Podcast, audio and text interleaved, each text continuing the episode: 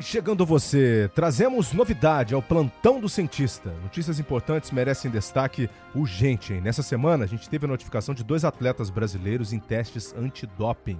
Um no futebol e outro na natação. E esses dois casos foram noticiados nessa última terça-feira, dia 25 de junho. O primeiro deles é o caso do Rodolfo Alves de Melo, goleiro do Fluminense, que foi flagrado no exame antidoping por suspeita de uso de cocaína. A droga, que é considerada recreativa né, e fora do período de competições, ela não se enquadra como doping, por exemplo. Uh, o que não é o caso do jogador que teve o exame alarmado após partida uh, válida pela Sul-Americana do, do Fluminense contra o Atlético Nacional no Maracanã no dia 23 de maio. Pelo código da WADA, Agência Mundial Antidopagem, ela se enquadraria como estimulante não específico, numa classe S6A. Se você procurar lá no, no, na lista de, de substâncias proibidas, você vai ver que tem uma série de classes. E ao contrário do que se imagina, né, o uso da cocaína não conferiria vantagem de performance e seu uso contínuo uh, é ainda degradante né, para o desempenho atlético. Vamos lembrar do caso de Paulo Guerreiro e toda aquela repercussão que teve. O exame sinalizou a, a benzoilegonina, que é um metabólito da cocaína. O processo foi para a Corte Arbitral do Esporte, que puniu o jogador em 14 meses de afastamento. Ele alegou, na época, o uso de chá de coca, né, que contém uh, essa substância, antes de um jogo da seleção peruana pelas eliminatórias da Copa do Mundo da Rússia.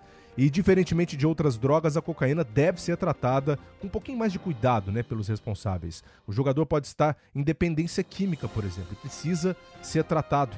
O Rodolfo é reincidente. Já havia sido suspenso em 2012, quando representava o Atlético Paranaense, pela mesma substância. Também foi flagrado no antidoping por cocaína. Cumpriu suspensão até 2014 e dessa vez ele não pediu contraprova uh, para o seu caso.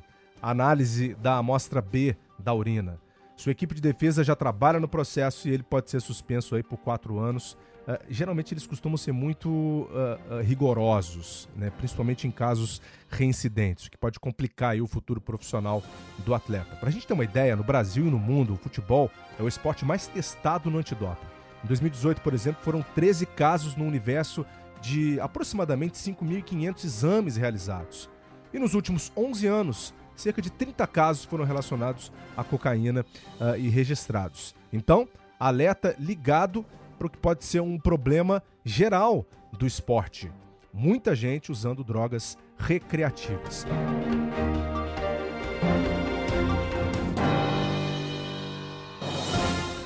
O outro caso que a gente traz é de Gabriel Santos. A natação brasileira sofreu um duro golpe nessa semana. O Gabriel é velocista e titular do revezamento 4 por 100 livre do Brasil, prova em que o nosso país chegaria muito forte né, para uma medalha no Mundial de Guangzhou, na Coreia, e no Pan-Americano de Lima, no Peru também. O atleta foi flagrado no exame antidoping para a substância clostebol.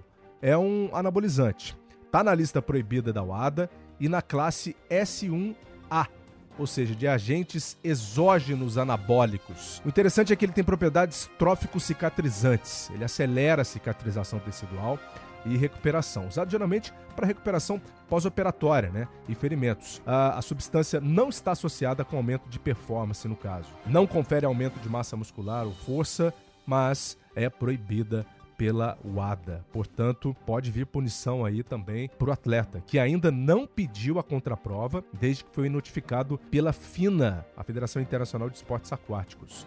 Um laboratório do Canadá analisou a amostra da urina e faria análise da amostra B, caso solicitado. Outro detalhe é que essa é a mesma substância que suspendeu o Mal Reimage do atletismo em 2003, por dois anos. Se lembrarmos bem, cinco anos depois, ela foi campeã olímpica no salto em distância, na Olimpíada de Pequim em 2008. Na época, ela alegou a utilização de uma pomada que continha o clostebol, que é usado também, como a gente falou, no tratamento de lesões. Fique ligado no blog do Cientista do Esporte para artigos da ciência esportiva. Acesse esportv.com barra o Cientista do Esporte e assine também o nosso podcast nas plataformas Apple e no Google Podcasts. Esse foi o Plantão do Cientista. Até o próximo.